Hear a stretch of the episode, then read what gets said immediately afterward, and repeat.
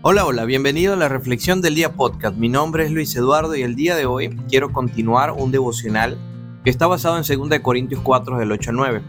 En el devocional anterior hablamos un poco sobre las experiencias que Pablo eh, describía en este versículo. Hablamos sobre que en un momento se sintió afligido, pero no agobiado. En este devocional que continuamos vamos a hablar de lo que sigue. Él menciona que perplejos, pero no desesperados el término a que se refiere el estado de perplejo eh, es algo como que no entiendes bien la situación que estás pasando. Son momentos en los que Dios nos lleva por, por caminos en los que aún no existe ninguna claridad para nosotros acerca de lo que Él quiere hacer. Muchas veces este entendimiento solamente llega con el tiempo, tal como eh, sucedió por lo menos en la historia de José. Eh, eh, conocemos la historia de José que fue esclavizado en, Egipto, pero luego entendió que Dios lo había puesto allí para perseverar la vida de toda una nación. En el caso de Pablo, esta confusión no produjo en él una desesperación normalmente desesperante o asociada con esa experiencia.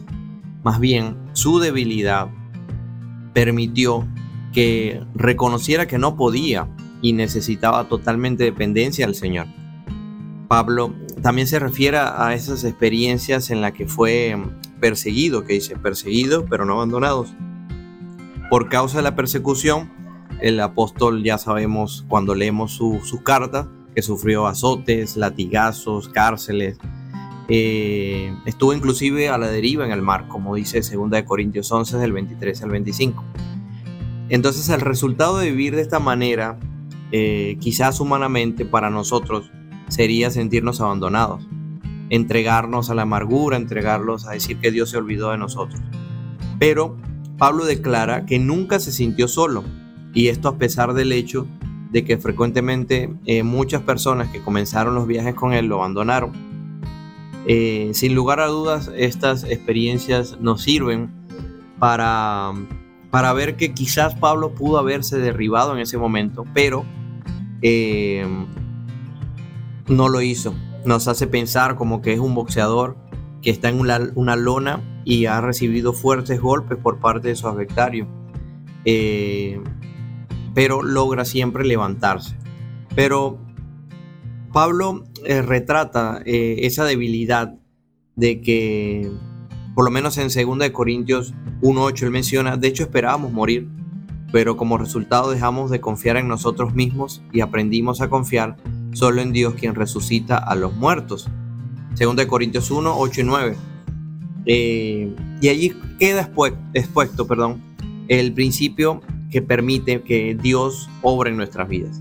Dejamos de confiar en nosotros mismos y aprendemos a confiar solo en Dios.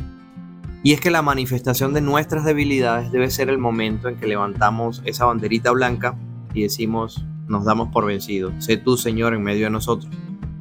Eh,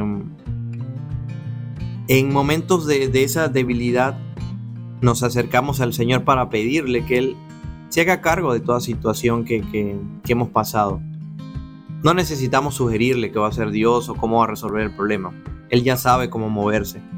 Es suficiente nada más abrir nuestro corazón, presentarnos ante Él tal cual como somos, confiados en que en su poder eh, se manifestará en nuestra debilidad. Mateo 10:39 nos recuerda algo muy importante para asociarnos, para finalizar este devocional. Y dice así, si te aferras a tu vida, la perderás, pero si te entregas tu vida, la salvarás. Entonces el Señor nos invita, ¿no?